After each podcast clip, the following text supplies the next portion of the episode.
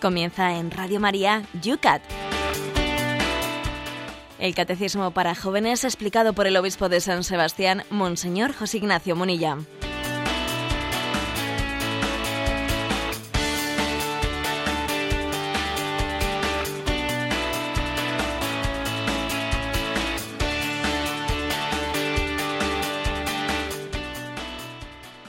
Buenos días, querida familia de Radio María. Un día más desde San Sebastián en directo para todos vosotros en diferido, para aquellos que os bajáis el programa del podcast.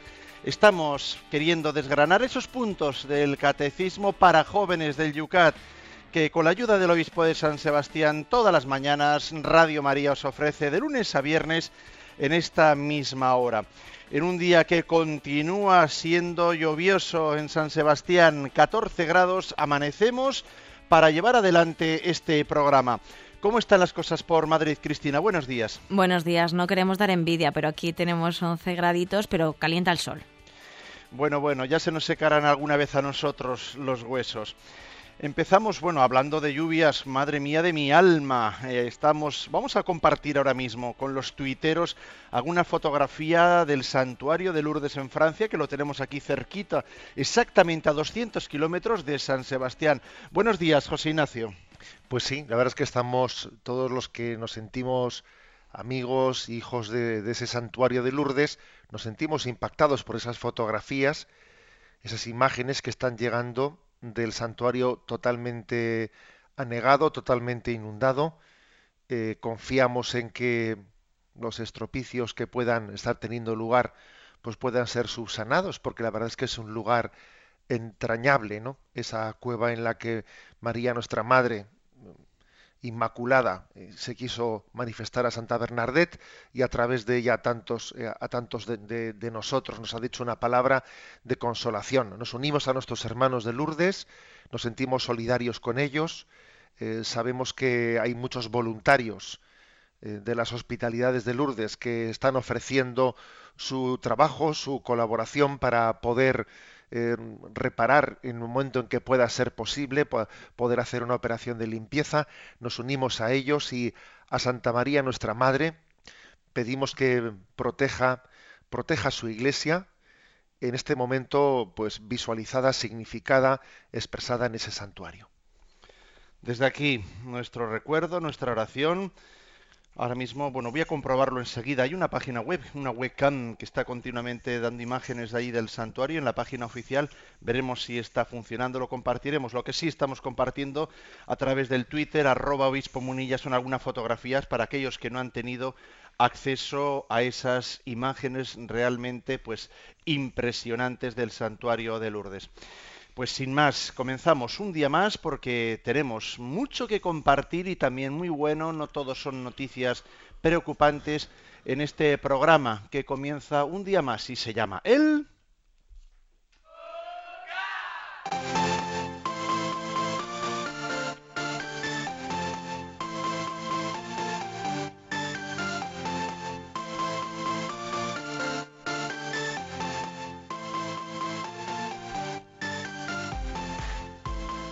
Como todos los días lo hacemos mirando las preguntas que ayer se quedaban pendientes. Hicimos más caso, era lógico. El programa era en directo, como nos pudieron escuchar los que estaban en sintonía Radio María eh, desde un instituto público, el Peña Florida Usandizaga de San Sebastián. Desde aquí, un cariñoso saludo a todos los alumnos que ahora en directo no pueden escucharnos, están en clase, pero que seguro que empezarán, si no lo hacían ya, a bajarse del podcast ese programa del Yucat. Nos gotean todavía algunas preguntas del séptimo mandamiento. Por ejemplo, eh, Chomin nos dice, buenos días, monseñor. Desde que empezó a ver este séptimo mandamiento, vengo pensando de un asunto que en un programa orientado especialmente a los jóvenes puede tener una incidencia elevada.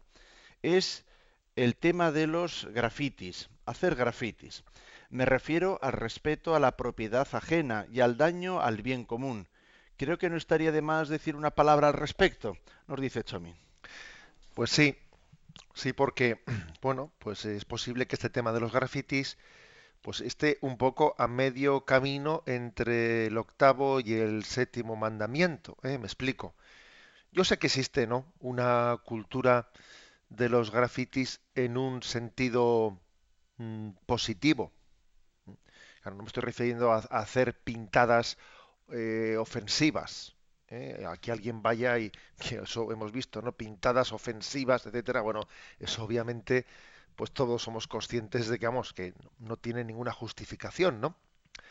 Pero también a veces, eh, en algunos movimientos pues de grafiteros, se reivindica pues un cierto arte, el arte de poder expresarse también de esa manera. Bueno, y en cuanto a arte, no cabe, o sea, yo pienso que no cabe negar la posibilidad de que exista también un arte, una forma de expresión artística a través de los grafitis, etcétera. Pero obviamente la clave está en que eso tiene que ser eh, canalizado. Tiene que ser canalizado en lugares especialmente habilitados o en la propiedad eh, privada de uno. ¿eh? Pero no es, correcto que los grafitis pues se hagan de manera incontrolada y se hagan, pues bien sea en, la propiedad privada del prójimo o en una propiedad pública. digamos que la clave está en no hagas a los demás lo que los demás no quieres que te hagan a ti. Uno quiere decorarse él mismo su casa, no que venga otro y me la decore. O sea, por lo tanto, aunque a veces se suele presentar ¿no? pues los movimientos de grafitis pues bajo formas nuevas de expresión, de expresión, de creatividad, expresión artística, bien, de acuerdo, pero, pero tiene que ser integrada, esa creatividad tiene que ser integrada en espacios en los que se respeta al prójimo. Creo que esa es la, eh, la distinción obvia que hay que hacer. Bueno, y cuando estamos hablando ya pues de grafitis no artísticos, sino cuando estamos hablando de la pintada, ¿no? La pintada corriente y moliente, pues, o la gamberrada, etcétera, ¿no? Pues, eh, por cierto, hace poco en un viaje que, que hice en Andalucía, pues me acuerdo que, que en algunas paredes veía que había allí pintadas de declaración entre, entre novios. ¿eh? Decía, Maite te quiero, y con un pedazo de pintada en una pared y le decía yo así con un poquito de gracia uno que iba conmigo, dice, hombre, en mi tierra suelen pintar cosas distintas ¿eh? en las paredes, ¿no? pero, pero en cualquier caso, aunque se, aunque se pinten cosas bonitas, tampoco a razón de ser, ¿no? No a razón de ser, creo que siempre hay que pensar en la clave del respeto, del respeto a la propiedad del prójimo. Hace poco vi unas pinturas, fachadas enteras pintadas en Vitoria, preciosas, que le saqué unas cuantas fotografías, auténticas obras de arte también hay que decirlo, pero evidentemente que sería pues con el permiso del vecindario, porque aquello les tuvo que llevar muchísimo tiempo.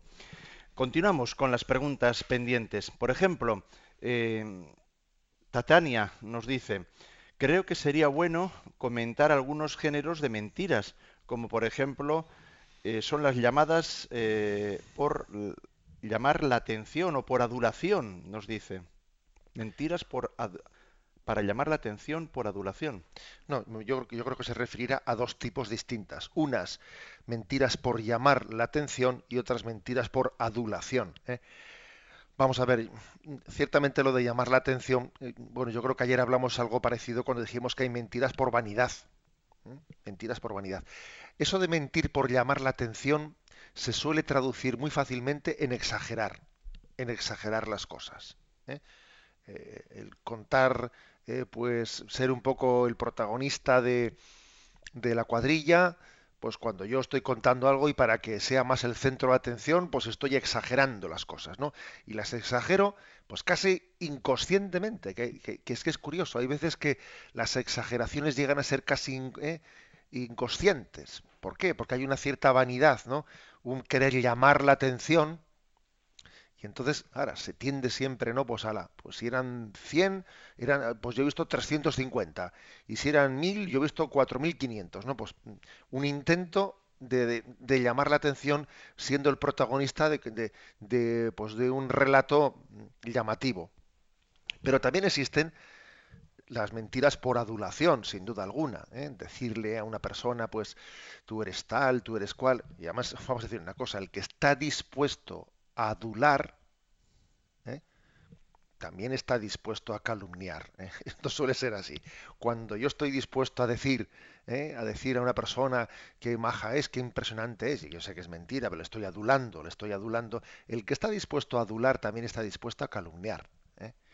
Hay un episodio de la vida de San Agustín impresionante antes de su conversión, cuando él tuvo, ¿no? Pues la, en teoría, el honor de pronunciar, pues un, el discurso anual mm, en el que se ensalzaba ¿no? al César y se decía del César, oh César, tú eres el hijo del sol, etcétera, ¿no? Se hacía una, pues un panegírico de adulación, ¿eh? de adulación, porque todo el mundo sabía que ese emperador era un corrupto, y, pero allí había que adular, ¿no? Y además al, pues al retórico o al filósofo al que le tocase hacer ese discurso, pues bueno, eso era poder salir en el prime time ¿no? de, del, del momento en el que todo el mundo le está escuchando era, digamos, el, el sitio que, eh, pues la, el servicio, el discurso, eh, el mitin añorado por, eh, por todo hombre que quería ascender ¿no? dentro del imperio. Bueno, pues le tocó a San Agustín un año. Le tocó a San Agustín. Y, luego él lo cuenta en sus memorias, ¿no? Y dice, qué miserable era entonces. Y cómo me hiciste sentir mi miseria, Señor el día que me preparaba para recitar el panegírico del emperador, en el que tenía que proferir muchas mentiras, y mintiendo iba a ser aplaudido por aquellos que sabían que yo estaba mintiendo. Y claro, San Agustín se siente, ¿no? Se siente absolutamente eh, le, acompañaban cuando iba a pronunciar ese discurso, ese panegírico del emperador, le acompañaban sus eh, sus amigos y dijo, qué envidia nos das, este es tu día de gloria, etcétera. Y de repente San Agustín, yendo ¿no? camino de pronunciar ese discurso, se encontró con un, borracho tirado al suelo y les dijo a todos los que iban alrededor suyo, les dijo, ¿veis a ese borracho? Pues yo le tengo envidia, porque yo me siento un falso, ¿eh? me siento un adulador, voy a estar aquí poniendo todas las dotes oratorias que Dios me ha dado al servicio de una mentira. ¿Veis ese borracho? Le tengo envidia se quedaron los que le acompañaban en un profundo silencio. Por eso sí existe también ¿no? la mentira de adulación. Y ojo, ¿no? que el que está dispuesto a adular, también luego está dispuesto a calumniar. Seguimos con las mentiras. Dice Carmen, una muy graciosa, dice, buenos días, a mis hijas les digo que las mentiras son como las bombas mina, tarde o temprano explotan. Que Dios le bendiga. sí, la verdad es que el refranero tiene muchas, ¿eh? muchas reflexiones curiosas. Eso, más rápido se coge al mentiroso que al cojo. La mentira tiene las patas muy cortas. Em, y esta reflexión ¿no? de Carmen, ¿no? la mentira es como la bomba mina, que tarde o temprano explota. Claro, es que, ¿sabes? Porque una bomba se ha puesto pues para algo. La bomba al final terminará, explotando. Y así ocurre con la, con la mentira. A corto, a largo plazo, más, más frecuentemente a corto plazo, termina causando graves problemas. resulta que cuando uno miente, tiene que tener muy buena memoria, ¿eh? Porque luego tiene que estar mintiendo para tapar la mentira anterior. Y luego mintiendo para tapar la mentira con la que tapó la anterior. Y al final se arma un lío que no veas tú. ¿eh?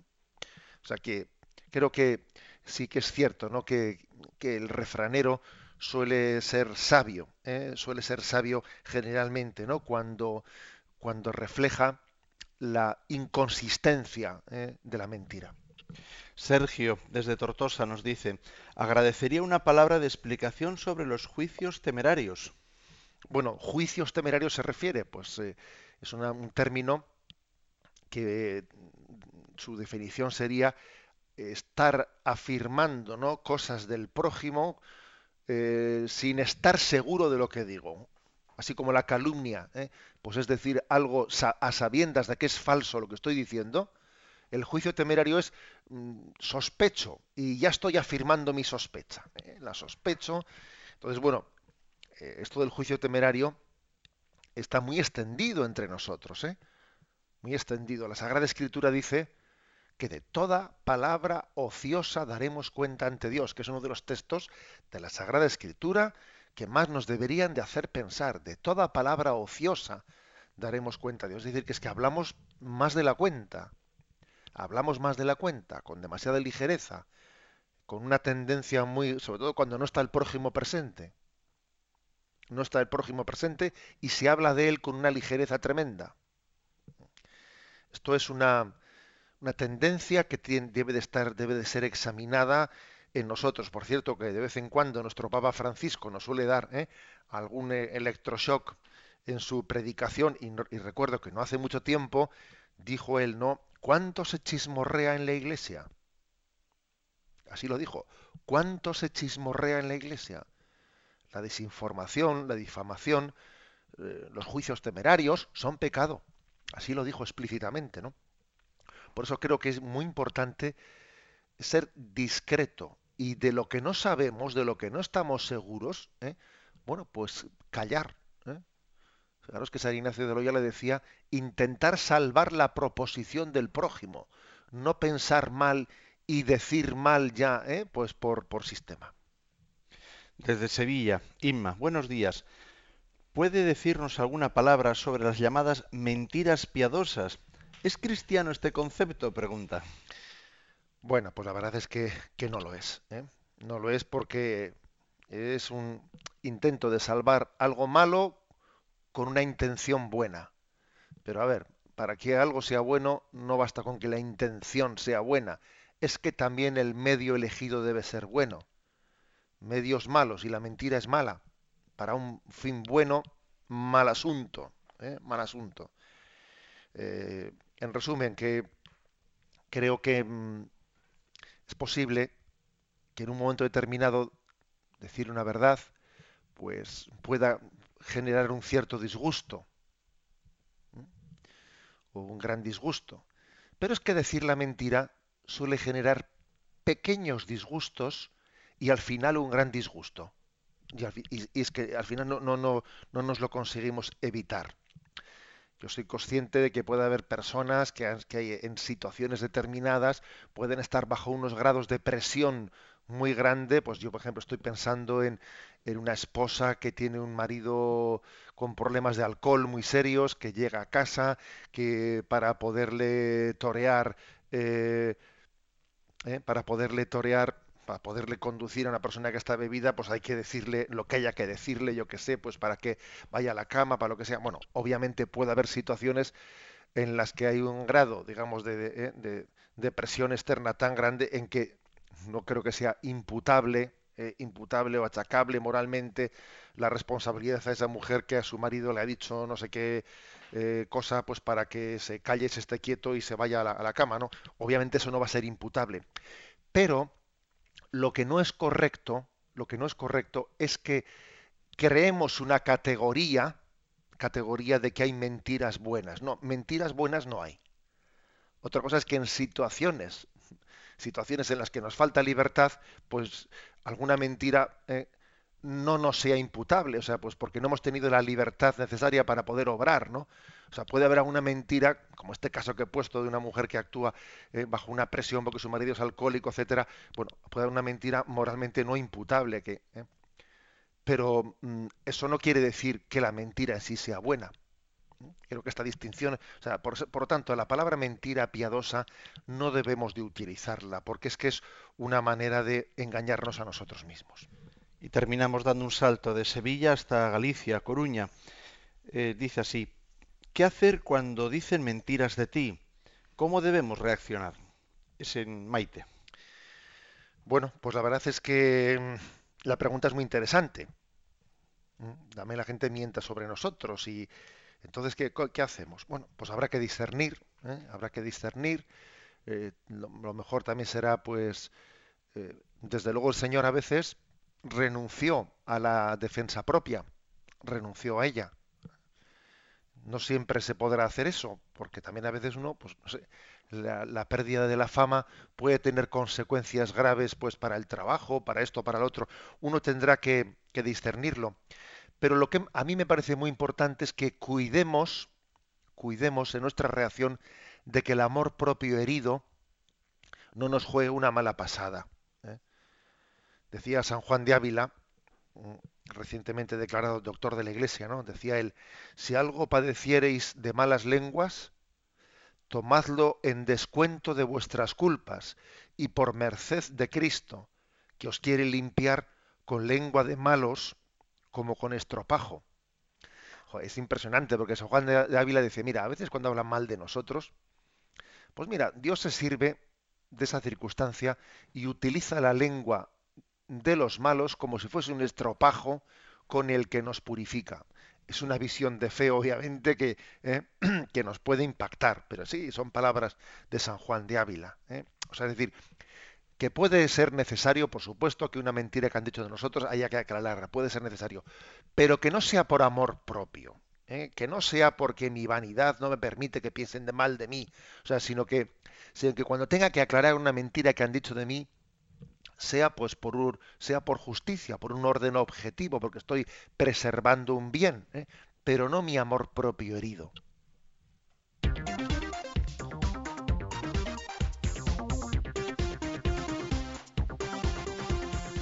Son las 8 y 21 minutos, 7 y 21 minutos en las Islas Canarias. Primer punto de esta mañana en el Yucat, punto 456.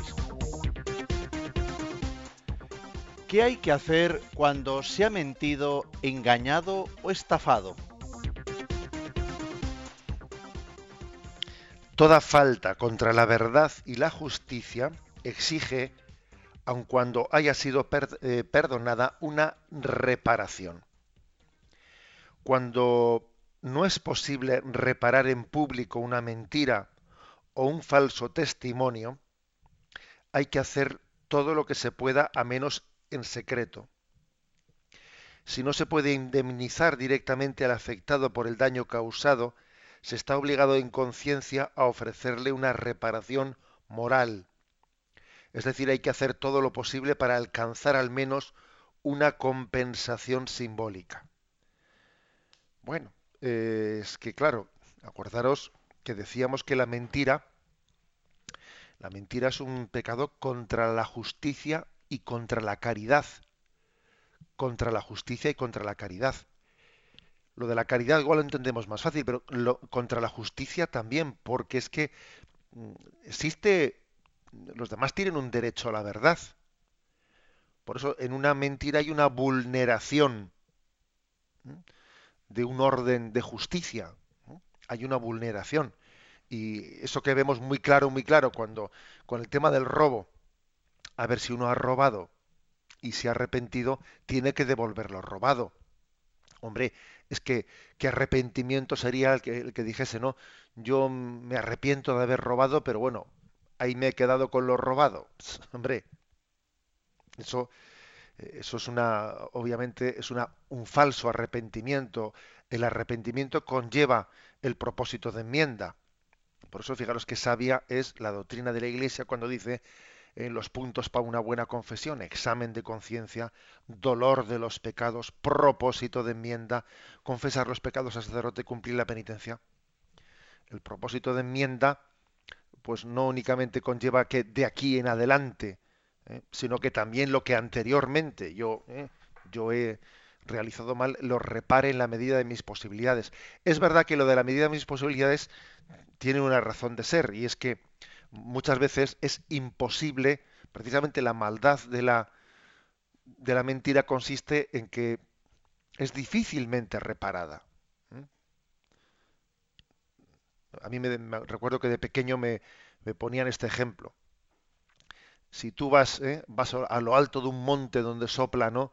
donde sopla un viento impetuoso y subes allí con un saco de plumas, de pequeñas plumas, ¿no? Y allí lo sueltas. Y fíjate las plumas cómo se esparcen, ¿no? Con unos vientos huracanados. Dice, ahora vete y recógelas. Vete y recógelas. Decía, algo así, ¿no? Me acuerdo que, que este ejemplo, pues, eh, lo utilizaban pues en la educación catequética que recibíamos de pequeños. Vete y recoge esas plumas. Bueno, recogerás algunas, pero va, va a ser muy difícil que recojas todas, ¿eh? Por eso la calumnia, el juicio, el juicio temerario, etcétera, la difamación, eh, pues es un tema serio que exige reparación. Y la reparación, pues hay que hacerla lo mejor que se pueda, conscientes de que lo más probable es que nos quedemos cortos. Pues porque las plumas están ya en un sitio muy lejano. incluso, incluso queriendo reparar bien, es difícil hacerlo. Con que no queriendo, hay que entregarse ¿no? con, eh, con humildad en esa reparación. Y a veces, a veces la reparación requiere una humillación. A veces no, siempre. La reparación requiere decir, mira, eh, me he equivocado hablando de esta persona. He hablado más de lo debido. Y eso cuesta, ¿eh? Cuesta mm, reparar el, decir, he hablado más de, lo, más de lo debido. Y tenemos que ser muy humildes al hacerlo, porque nos damos cuenta de que hemos mm, dañado a personas. Y os voy a decir una cosa, que conozco, ¿eh? que conozco situaciones en las que alguien ha sido muy generoso en la reparación, diciendo, oye, yo hablé el otro día de fulanito y me he dado cuenta de que he hablado más de lo debido. Ese testimonio de esa reparación puede ser un testimonio de fe muy grande puede ser un testimonio que diga, anda, este tú, fíjate que, no sé, qué salida ha tenido, qué valentía, ¿no? Eh, a veces le solemos pedir a Dios ocasiones para dar testimonio de nuestra fe. Bueno, pues esta, esta en concreto, es una ocasión privilegiada en la que Dios a veces nos dice, em, bueno, pues mira, humillándote, humillándote, eh, estás dejando claro que por encima de tu amor propio está la verdad que por encima de tu amor propio está el amor. Que no, no buscas, eh, no buscas quedar bien o salir como, como a veces ocurre, ¿no? El caso es como el aceite, siempre quedar por encima, quedar por encima, ¿no? Hay personas que, a ver, que, que, que tienen, que tenemos ¿eh? la tendencia de siempre en una discusión, etcétera, siempre uno a quedar bien. ¿eh? Antes de decir, pues tienes razón, yo estaba yo confundido. E, esa frase se escucha muy pocas veces, muy pocas veces, ¿no? Siempre es que quedar bien, justificarme, justificarme. Esa tendencia muy frecuente, ¿no? A la autojustificación tenemos que educarla, porque será la manera de que después tengamos la virtud suficiente de que el día que tengamos que hacer una, una reparación, un decir, oye, hablé de tal persona y me, y me equivoqué. Quiero decirlo bueno, pues para poder tener esa valentía es muy importante pues no habernos eh, hecho hábitos adquiridos en, el, en la autojustificación, en la autojustificación en la que siempre encuentro alguna razón para decir, bueno, es que yo en el fondo tenía razón o yo buscaba. Bueno, pues eh, este, es, el término, reparación, ¿eh?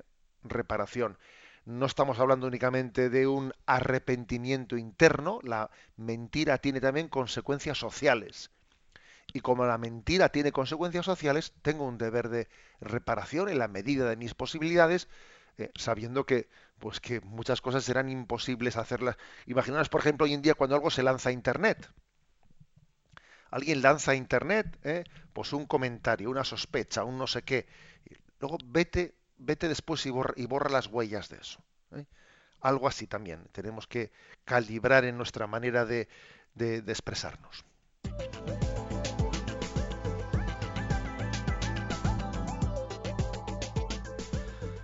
Son las 8 y 29 minutos, 7 y 29 minutos en las Islas Canarias. Tiempo para el descanso musical, para vuestra participación en este programa del Yucat. Los canales los conocéis en Twitter, donde acabamos de compartir esas fotografías de las inundaciones. No nos olvidamos, por supuesto, de otros tantos damnificados en Aragón y en otros lugares. Pero es que yo creo que en este programa también había que tener un pequeño recuerdo al santuario de Lourdes. Sabéis que en Twitter no tenéis más que hacer vuestra pregunta con ese arroba obispo munilla. En Facebook, entrando en la página de este programa Yucat Radio María. No os olvidéis de picar ese me gusta. También lo puedes hacer a través del correo electrónico yucat@radiomaria.es y también tenemos a vuestra disposición el teléfono de Radio María. Para participar en directo 91 153 8550 91 153 8550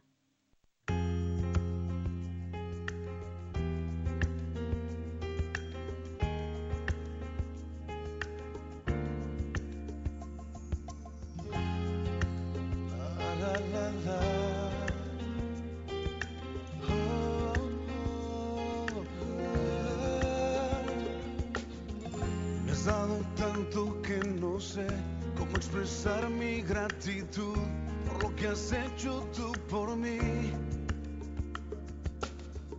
Me diste amor, me diste paz, tomaste de tu plenitud para llenarme de tu luz. Mi corazón se ha acostumbrado a así vivir, rodeado de tu bendición en mi existir. Tengo razones para vivir, tengo canciones para escribir, tengo una voz y un corazón.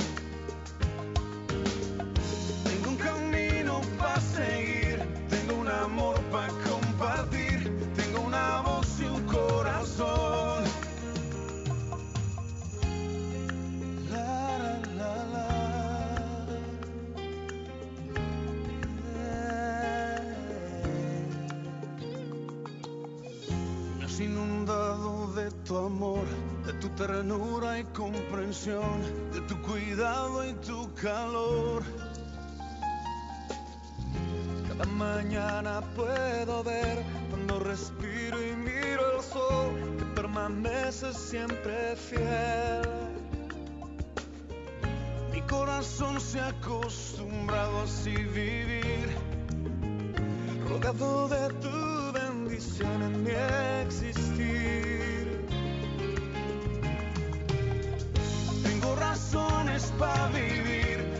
Canciones para escribir, tengo una voz y un corazón y no me falta nada. y no. Tengo un camino para seguir, tengo un amor para compartir, tengo una voz y un corazón. Tengo la vida y tengo el sol, tengo razones para vivir, tengo canciones para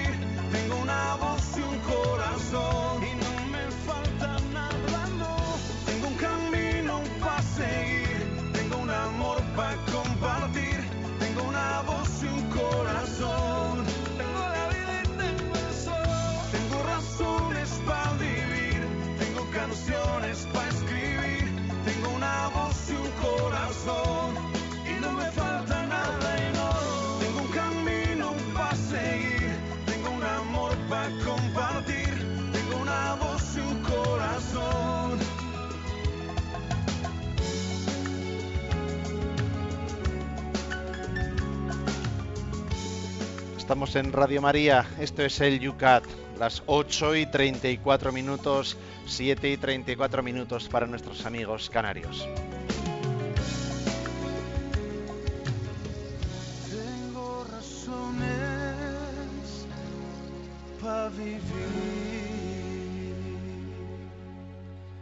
Este espacio de radio contestando a todas las preguntas que nos llegan. Una, por ejemplo, José Ignacio, ahora mismo un correo, firma Cecilia, pues digamos de rabiosa actualidad, como suele decirse. He leído las preguntas de hoy del Yucat y me sale esta pregunta, dice de actualidad. ¿Qué opinión tiene el catecismo sobre la publicación de los cables diplomáticos de Wikileaks o de las informaciones confidenciales reveladas por Edward Snowden a la CIA, eh, de la CIA? ¿Qué es más lícito, guardar la ley confidencial o ser defensores de la verdad? Nos pregunta Cecilia. Yo creo que ese dilema no está bien planteado. ¿eh? A mí me parece que la persona que ha hecho todas esas, esas filtraciones, el hecho de que presuponer que las ha hecho por, por amor a la verdad, vamos a ver. Yo creo que en el, dentro del corazón del hombre puede haber muchos motivos y por otra parte, aunque fuese un motivo bueno, no justifica la violación de algo eh, objetivo que es el derecho a la confidencialidad. ¿eh? Los canales diplomáticos, etcétera, tienen un derecho a la confidencialidad, perdón, tienen, derecho. ¿eh? Si las comunicaciones y las cartas internas entre las embajadas o lo que sea, pues van a ser objeto de espionaje y etcétera, pues, pues yo creo que el derecho a la confidencialidad es, es básico es básico. Hoy en día eh, creo que hay un peligro muy grande, pues a través de los, métodos de espionaje, etcétera, de, que nuestras conversaciones puedan estar siendo eh, violadas y las filtraciones, etcétera, son un método, son un método de denigración de la persona. ¿eh?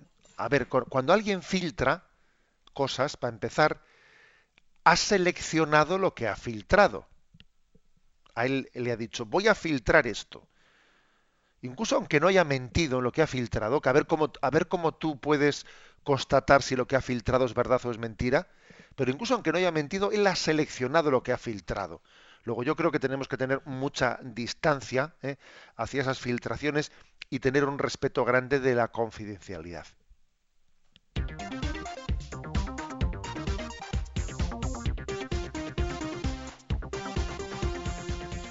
Continuamos con los dos puntos que nos quedan pendientes para el día de hoy en este programa del Yucat. El siguiente es el 457. ¿Por qué la verdad exige discreción?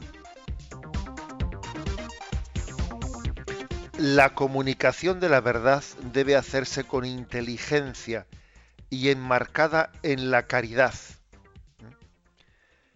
con frecuencia se emplea la verdad como arma arrojadiza, que tiene entonces un efecto destructivo en lugar de constructivo.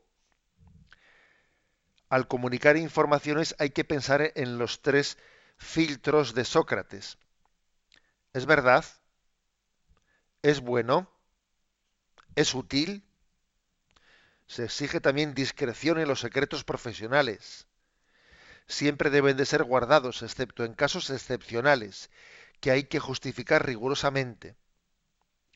Es igualmente culpable quien hace públicos informes confidenciales que se revelaron bajo reserva. Todo lo que se diga debe ser verdad, pero no hay que decir todo aquello que es verdad. Bueno, hasta aquí, por cierto, que la pregunta del oyente anterior queda aquí claramente expresada, ¿no? Es igualmente culpable quien hace públicos informes confidenciales que se revelaron bajo reserva. Hay que decir la verdad, pero no hay que decir toda la verdad. Existe también un, un derecho a la intimidad y por lo tanto un deber de discreción. Se puede faltar contra la verdad eh, por mentir, pero también se puede faltar pues por no respetar el derecho a la intimidad de las personas. Esto de la discreción ¿Cómo se mide? ¿Cómo se discierne? ¿Cómo se puede discernir cuándo es prudente, cuándo no es prudente? Bueno, aquí se habla de una regla, ¿eh?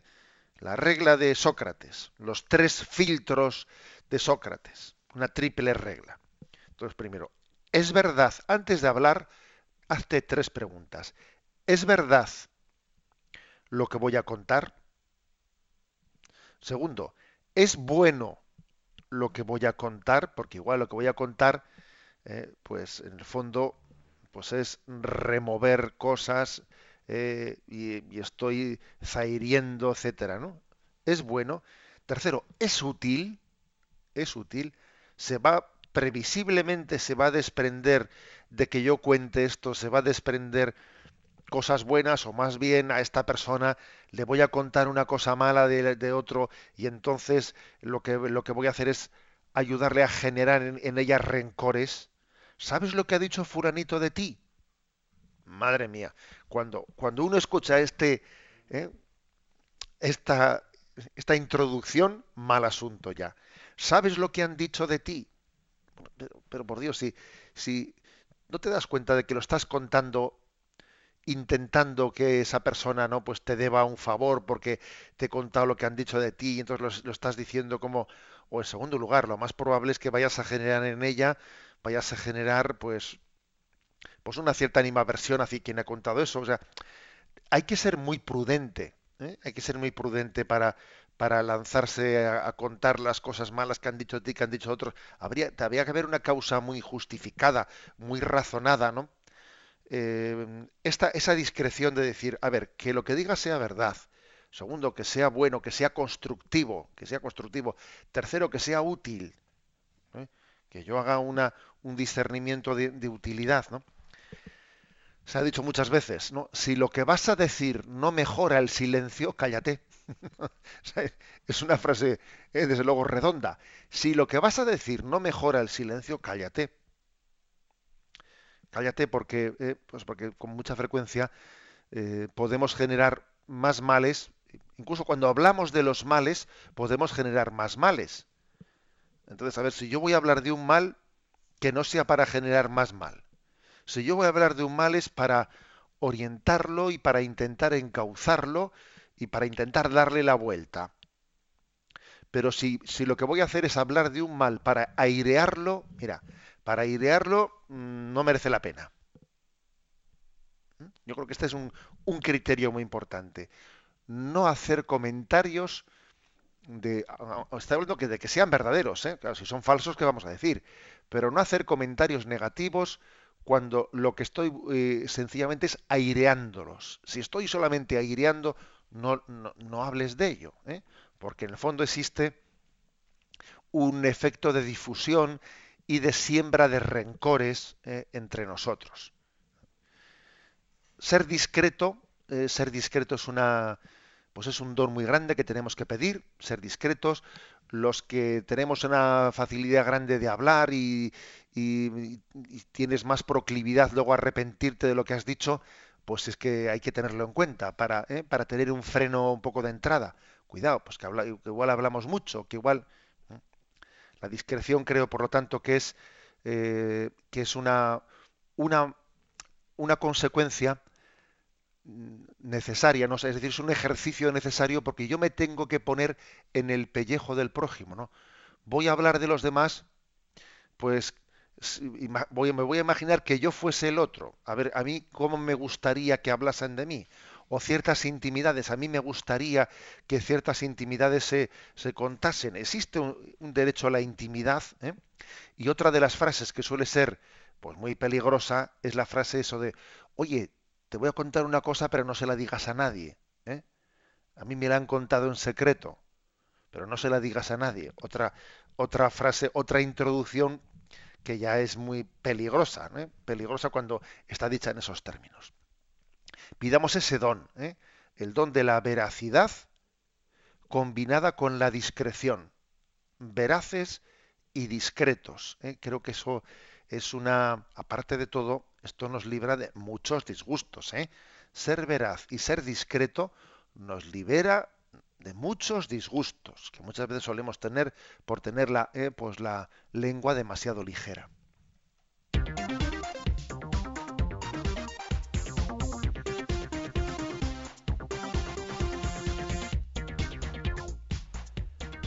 Y cuando son las 8 y 44 minutos, 7 y 44 minutos en las Islas Canarias, acometemos el último punto del día de hoy, el 458. Dice así el Yucat, ¿cómo es de secreto el secreto de confesión? El secreto de confesión es sagrado y no puede ser revelado bajo ningún pretexto, por importante que sea. Ni siquiera el mayor de los crímenes puede ser denunciado por un presbítero. Tampoco las pequeñeces de la confesión de un niño las puede revelar un sacerdote, ni siquiera bajo tortura. Bueno, la pregunta tiene su gracia. ¿Cómo es de secreto el secreto de confesión? Pues es un secreto secreto. ¿eh? Es, pues, si queréis, el máximo de los secretos. ¿Por qué? Por el hecho de que estamos en un sacramento en el que estamos teniendo una comunicación con Dios, o sea, nos estamos, estamos abriendo el corazón ante Dios por la mediación de una persona que es sacramento de Dios. ¿Mm? Y claro, como estamos en un sacramento. Y yo estoy abriendo mi corazón ante Dios y ante un ministro que le representa a Dios, y, yo he ido eh, a ese lugar sencillamente para tener ese encuentro con Dios, pues no puede ser utilizado jamás ese encuentro con Dios pues para otras cosas. ¿eh? Ya sé que esto tiene su morbillo, ¿eh? tiene su morbillo. Hay muchas películas que se han, que se han hecho a raíz de este tema. Desde la de Yo, yo confieso de Hitchcock y, muchas, pues bueno, que algunas son muy buenas. Esta misma de Hitchcock, pues bueno, pues es buena y además es respetuosa de, la figura del sacerdote y de su misión. Generalmente las películas, generalmente, ¿eh? las que se han hecho en torno al secreto de confesión, pues han solido ser eh, respetuosas y han solido ser, eh, siempre tenemos excepciones, ¿verdad? Pero han sido películas que han admirado, admirado el, el, secreto, el valor de, mm, de la defensa de la intimidad del hombre. Os voy a decir una cosa, y es que eh, yo lo he comentado a veces ¿no? Con, con, los confesores, Dios nos suele dar un don a los confesores. ¿eh? Y nos suele dar un don de, que es el de, el de que siendo instrumentos de Dios, pues no estemos recordando lo que las personas nos han dicho en confesión. Eso suele ser un don. Generalmente creo que los confesores lo tenemos. Desde luego no te creas que un confesor va por la calle y está pensando, este me confesó esto, el otro me confesó el otro, que no por Dios. Eh, uno sabe que un penitente, el confesor sabe que un penitente se está confesando ante Dios y desde luego suele tener eh, pues el don de tener una amnesia, eh, digamos, sacramental. Suele tenerlo. Pero obviamente, aunque no, lo tuviese, aunque recordase que tal persona le ha dicho tal cosa, pues sencillamente él tiene un deber de defender si es necesario con su propia vida con su propia vida pues el, secreto de confesión. Y ha habido casos en los que eso ha supuesto el martirio. Bastantes casos en la historia de la Iglesia en los que eso ha supuesto el martirio. Y, creo que eso pues eh, ayuda mucho a nuestros fieles, les ayuda mucho a entender que un sacramento es un encuentro con Dios. Tal es así, es un encuentro con Dios, que este ministro, este sacerdote, está dispuesto incluso ¿no? a dar su vida para preservar el secreto de ese encuentro. Fíjate tú si, si es sagrado ese encuentro con Dios, que está como sellado, sellado por un compromiso de dar la vida si es necesario. ¿Eh?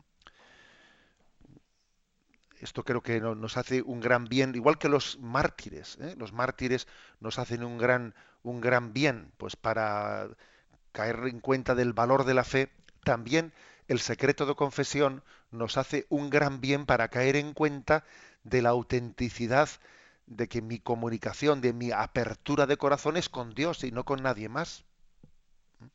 Y el instrumento es instrumento, no es, no es otra cosa. Aquí también hay una, una referencia que se nos pide a los sacerdotes mm, la discreción, porque a veces puede ocurrir que un sacerdote, bueno, pues no, no por supuesto bajo presiones pero sí por comentarios, pues un tanto ligeros, pues cuente una anécdota, cuente otra anécdota eh, de lo que a alguien le haya dicho en la confesión y aquí lo dice explícitamente. No es correcto, ¿eh? no es correcto. Tampoco las pequeñeces anecdóticas deben de ser comentadas. ¿eh? Entiendo que, pues en esto también los sacerdotes debemos de tener mucha, mucha discreción. Entiendo que puede haber anécdotas que pueden ser buenas para la vida catequética, pero teniendo cuidado de que en esas anécdotas no entre la confesión de la persona, no entre su acusación, porque si entra su acusación entramos en un terreno en el que, a ver, ni por motivos catequéticos, ¿no? Conviene poner ejemplos, ejemplos que hayan podido partir de la, eh, de la experiencia de, de la acusación eh, de, los, de los penitentes. Creo que la experiencia de la Iglesia nos, lo dice con claridad, ¿no? La, en materia, en materia del sacramento, es verdad que fijaros una cosa, todas las profesiones tienen mm, algún cierto secreto, secreto profesional, ¿eh? porque también vamos a ver un abogado, un abogado tiene un derecho de ver, derecho de ver del secreto profesional, y el médico también, y el médico también. Pero es que en este caso, en el caso del sacramento de la confesión, eh, la cosa es superior. La cosa es superior. Por ejemplo, pues un médico, un médico mm, tiene mm, por ejemplo, si él ha observado, ¿eh? si él ha observado eh, que una persona ha sido torturada, torturada y ve signos de tortura, etcétera, y que esa persona, él tiene obligación de guardar el secreto y no debe de mm, denunciarlo. Pues no, el médico sí debe de denunciarlo. El médico sí. tiene, por supuesto que tiene un deber de secreto profesional, pero no hasta el punto de tapar, ¿eh? de tapar eh, eh, un delito. Sin embargo, el sacerdote, en el, sacramento de la confesión, podrá animarle a una persona a que denuncie. Mire usted, yo le, animo a que denuncie esto, a que no, podrá animarle, pero no podrá er, el ir a denunciar. Él no podrá hacerlo. O sea que existen secretos profesionales pues en muchas profesiones, ¿eh?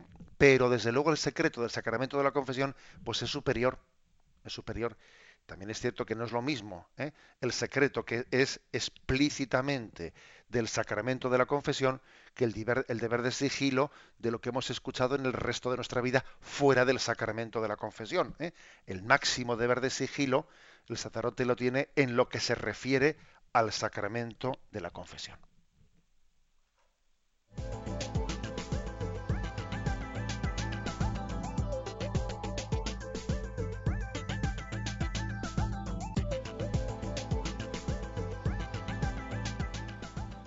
Son las 8 y 52 minutos, 7 y 52 minutos en las Islas Canarias.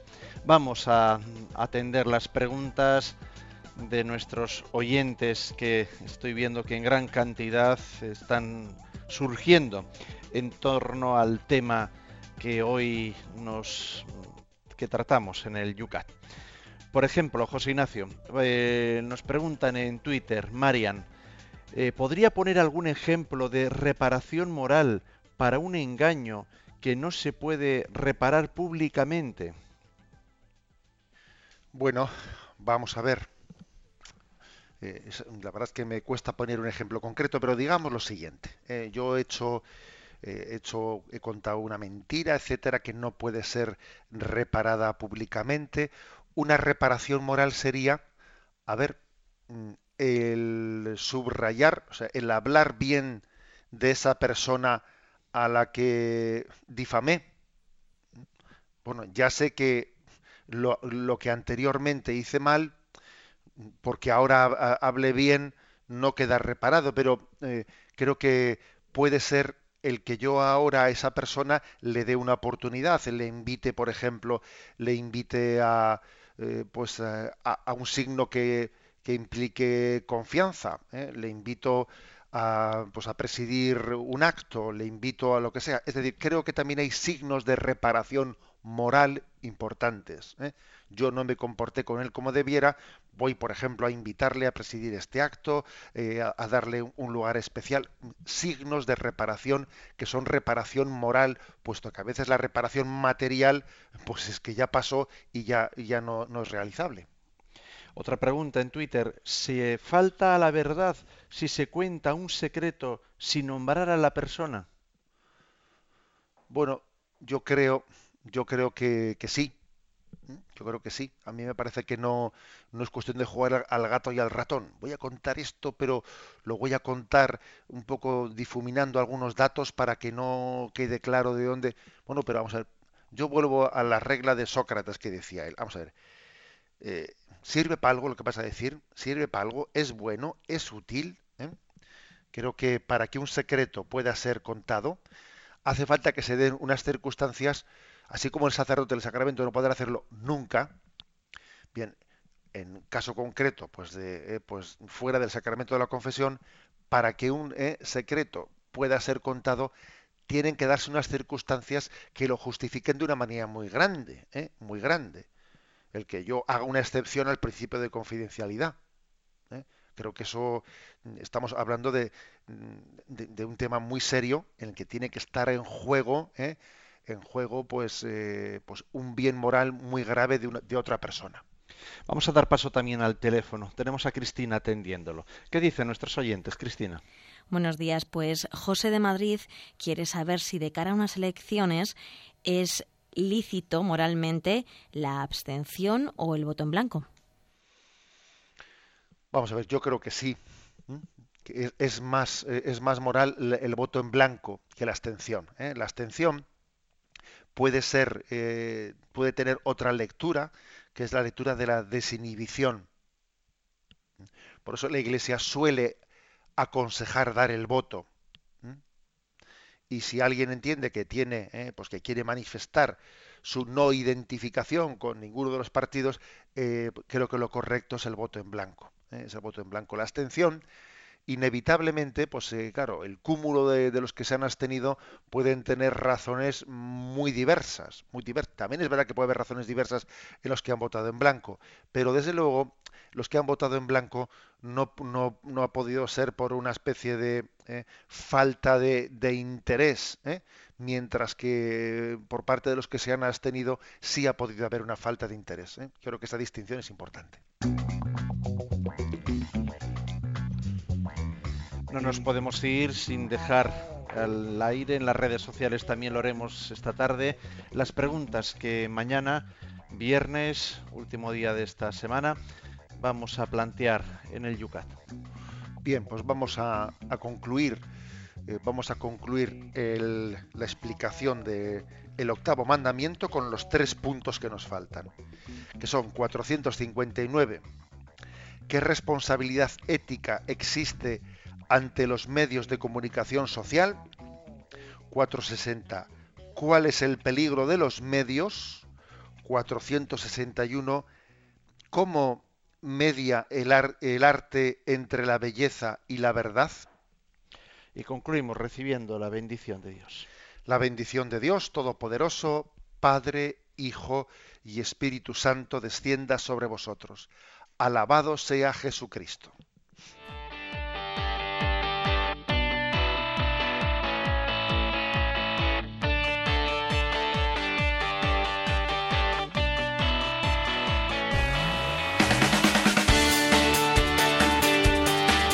Y así finaliza en Radio María Yucat, un programa dirigido por el obispo de San Sebastián, Monseñor José Ignacio Monilla.